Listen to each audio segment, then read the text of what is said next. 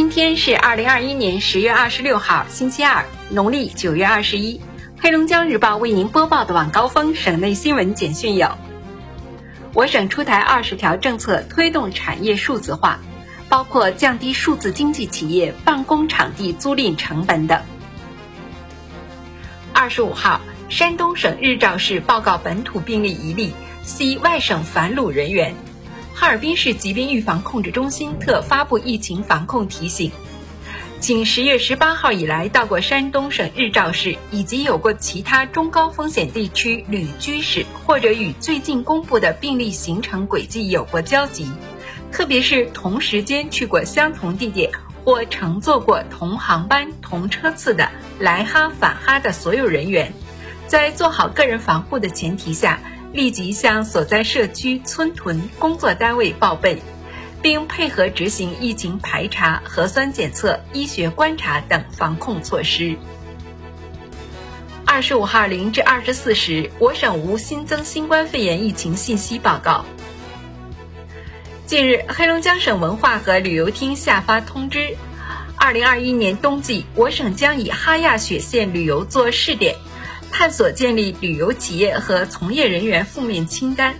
建立企业信用与职业人员信用挂钩机制。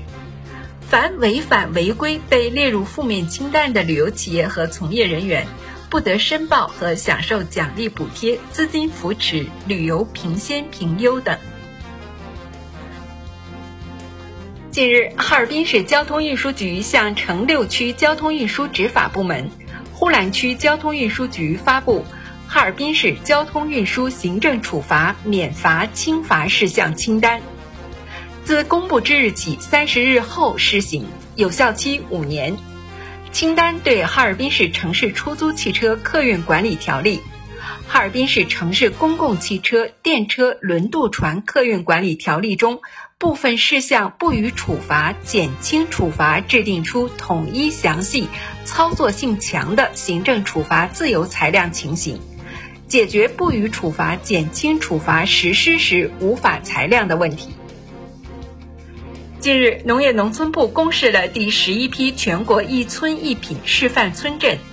二零二一年全国乡村特色产业十亿元镇和二零二一年全国乡村特色产业亿元村名单，其中黑龙江十四个村镇拟入选第十一批全国一村一品示范村镇，四个镇乡拟入选二零二一年全国乡村特色产业十亿元镇，